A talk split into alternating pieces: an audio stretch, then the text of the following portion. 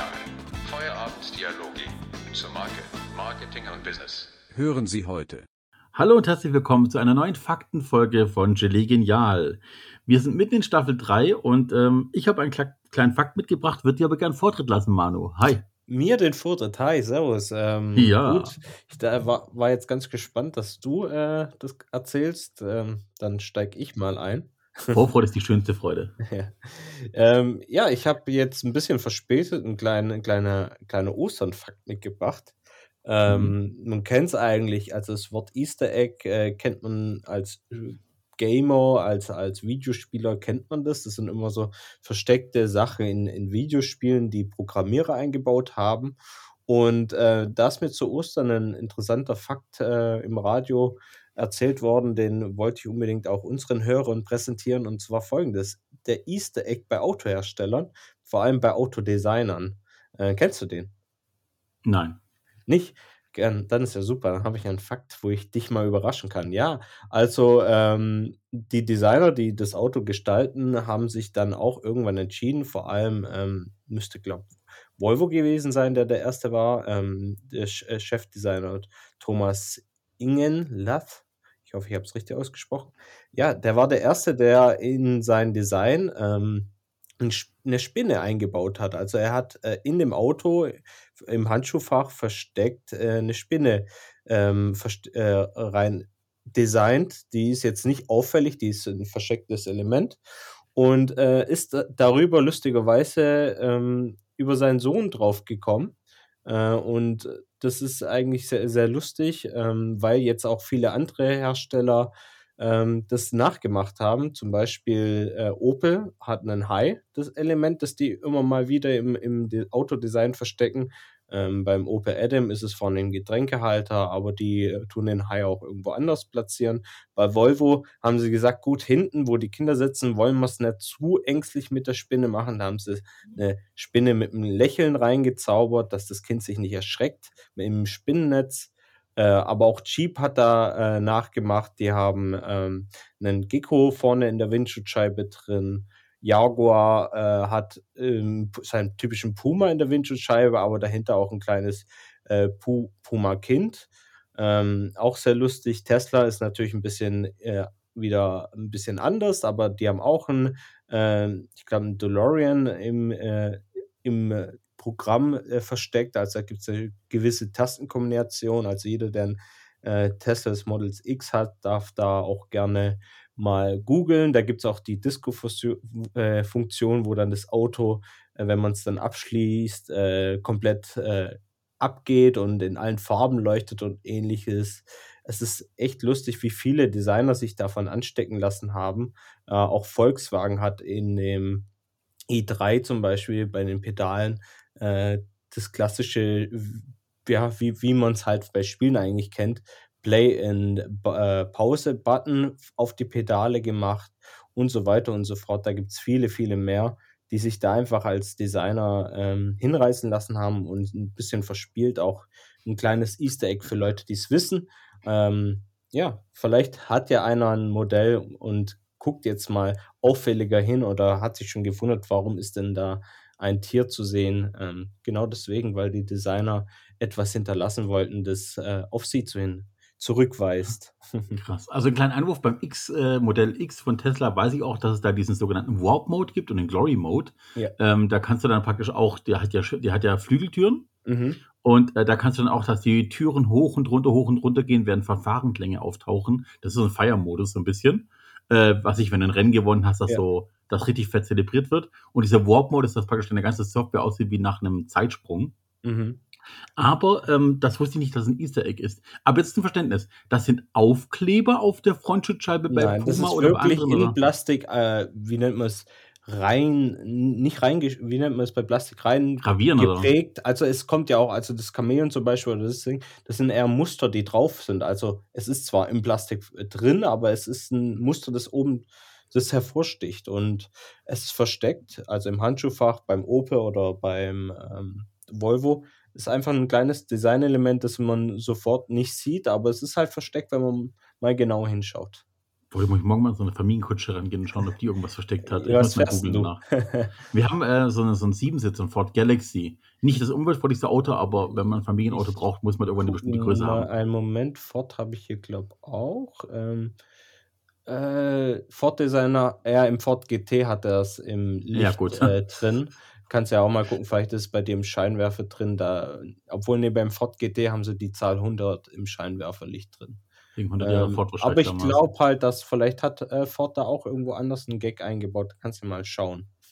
Boah, also, aber das, jetzt muss ich echt mal Autos mehr beobachten. Das ist für dich jetzt ein Fact, den ich dir Ja, ähm, beobachten, du musst, müsstest teilweise auch reinhocken. Also äh, schwierig, wenn du in alle reinhocken möchtest. Ist doch ein guter Gesprächsanfang. Entschuldigung, dürfen wir hier Auto auch nicht suchen, Easter Egg. Also gibt es auch bei Filmen ganz oft Easter Eggs. Also Disney und Ja. Marvel sind ja Künstler, was sowas angeht. Da warten die Leute nur drauf, was für ein Easter Egg. Äh, bei Pixar zum Beispiel weiß ich ja auch, dass die ja teilweise Jahre vor einem Film, im Film davor Easter Eggs haben, die man erst Mhm. kapiert, wenn der Nachfolgefilm bekannt ist. Genauso wie zum Beispiel, ähm, das hat meine Tochter, liebt natürlich Eiskönigin, ne, die, die Mhm. Frozen. Und ähm, ich weiß, dass ähm, zur Krönung im ersten Teil ähm, kurz zu sehen ist, wie Rapunzel mit ihrem Flint reinläuft. Also Rapunzel läuft bei der Eiskönigin ins Schloss. Ne? Also das ist, lauter solche Sperenzchen gibt es ja wieder. Immer wieder interessant. So, was für ein Fakt hast du mitgebracht? Erstmal eine Frage an dich. Hattest du ein Tamagotchi? Nein. Ja, nein. Nicht outen, bloß nicht outen, ja. ja Nein, klar. also ich habe kurz überlegt, ich hatte vielleicht mal eins gesehen oder ähnliches. Es gab es ja öfters mal, aber ich durfte erst in der, mit Gameboy spielen. Tamagotchis waren ja ähm, die Sachen, die man gekauft hat, man füttert oder man versaut und wenn es versaut ist, da gibt es keinen Neustart. Das Gerät war dann zum Wegwerfen, wenn ich mich nicht täusche, oder? Ja, aber ähm, also sag mal, im asiatischen Bereich und bei uns, ja. Ähm, aber da kommen wir gleich zu der Geschichte. Äh, äh, fangen wir an. Tamagotchi ist von der Firma Bandai. Bandai kennt man inzwischen von, keine Ahnung, alle möglichen Kindersachen, wie jetzt die neuen He-Man-Sachen oder äh, ähm, Transform nicht doch Transformers, nee, ist was anderes. Aber auf jeden Fall, ich glaube, äh, Power Rangers ist von Bandai. Also ein großer Hersteller aus Asien, der halt Spielzeuge und meistens auch dazu Fernsehserien mitnehmen dürft. Ich glaube, zu Bandai gehört inzwischen auch diese Hello Kitty-Serie, die aus den 70ern stammt. Und ähm, es gab dort eine Marketingdame, also nicht mal eine besonders wichtige Position, sondern einfach eine Marketingdame, äh, Aki Maki- Maita. Aki Maita, so heißt sie genau. Und zwar ähm, hatte die auf dem Sofa sitzend zu Hause wegen Geistesblitz, hatte Fernsehwerbung gesehen, wo es darum ging, als ein kleiner asiatischer Junge äh, seine Schildkröte mit in den Kindergarten nehmen wollte und sie verboten wurde. Und äh, sie wusste aus dem Marketing, dass Kinder in einer bestimmten Altersgruppe liebend gern ihr Spielzeug mitnehmen, im besten Fall in der Hosentasche, dass wenn die Eltern sich irgendwo unterhalten und es langweilig ist und Kinder da nicht aufmüpfig sein durften, hm, in Asien im Besonderen nicht, dann haben die einfach in die Hosentasche gegriffen, um was rauszuholen, zu spielen. Früher waren es Holzspielsachen oder irgendwelche Geschicklichkeitsspiele. Aber sie hatte die Idee, etwas zu erfinden, das wie ein Haustier funktioniert, aber in die Hosentasche passt. Noch dazu muss man wissen, dass natürlich im asiatischen Raum, also gerade im japanischen asiatischen Raum, ähm, der Wohnraum sehr knapp ist und man ganz oft lange bei seiner Familie lebt, weil man sich keine Wohnung leisten kann und ein Haustier erst recht nicht in einer kleinen Wohnung unterzukriegen ist. Also wenn man sich vorstellt, Ikea gilt als der Künstler, was Raum und Raumnutzung angeht, aber eigentlich sind die Asiaten die, die wirklich alles perfekt nutzen. Die kommen teilweise mit 20 Quadratmeter zurecht. Ja, die sind gezwungen, mehr oder Gen- weniger. Genau, richtig, richtig. Und in China ist ja so, da galt ja lange Zeit die Ein-Kind-Politik. Das heißt, die Kinder hatten keine Geschwister und auch da war es eben mit Haustieren eher so, aber ja, Haustiere waren ja eher so ein bisschen, wie soll ich sagen, sie werden nicht so lieb gehabt wie bei uns. Das sind eher Nutztiere und wenn sie kaputt sind, schert es auch keinen Menschen, bleiben die auf der Straße liegen. Und das Tamagotchi war dann schöne Abhilfe. Die Dame war 28, als sie die Idee hatte und war eigentlich sehr schüchtern. Und es gilt zum Glück in Asien die Politik, dass die Geschäftsführung regelmäßig um Vorschläge tatsächlich bittet vor der Belegschaft. Also wollt ihr am Erfolg unseres Mhm. Unternehmens bitte teilhaben, bringt bitte Ideen ein. Und das gilt dann als gute, guter Ton, eine Idee einzubringen. Und die Idee vom Tamagotchi waren alle sofort begeistert davon. Also das wurde dann umgesetzt in einem Testlauf.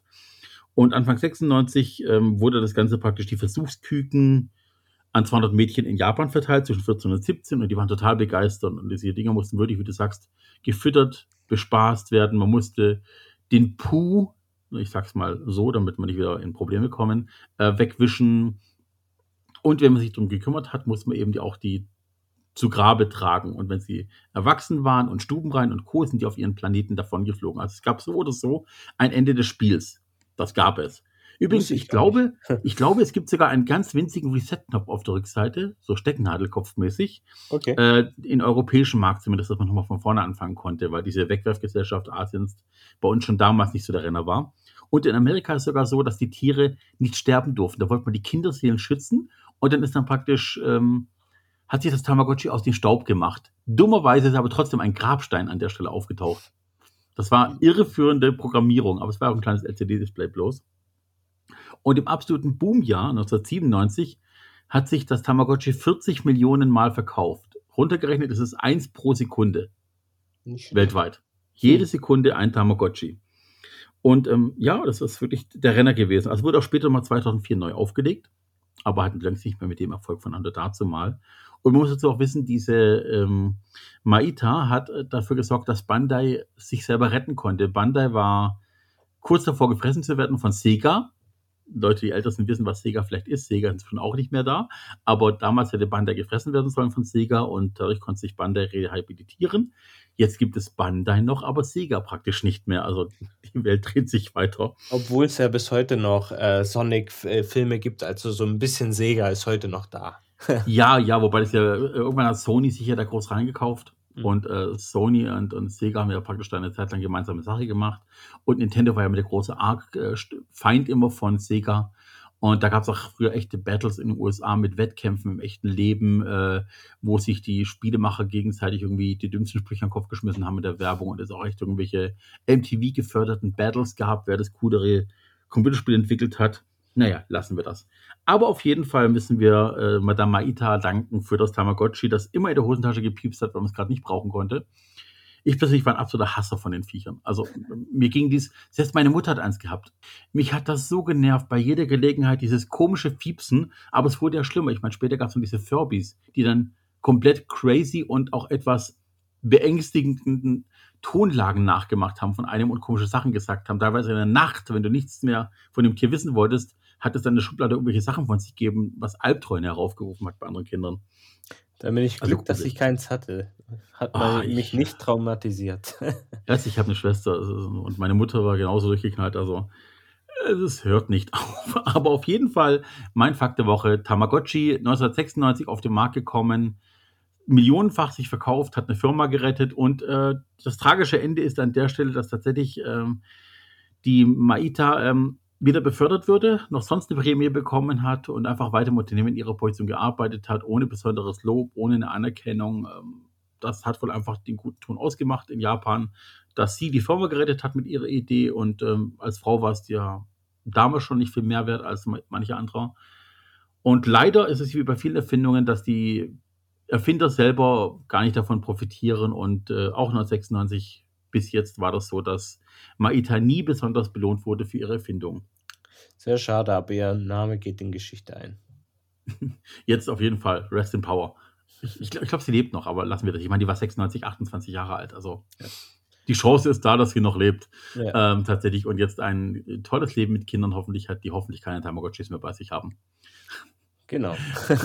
Super. Okay, cool. Dann danke dir. Ich äh, wünsche dir eine schöne Woche. Wir sehen uns dann oder hören uns dann nächste Woche wieder zur Aufnahme für die neue Podcast-Folge.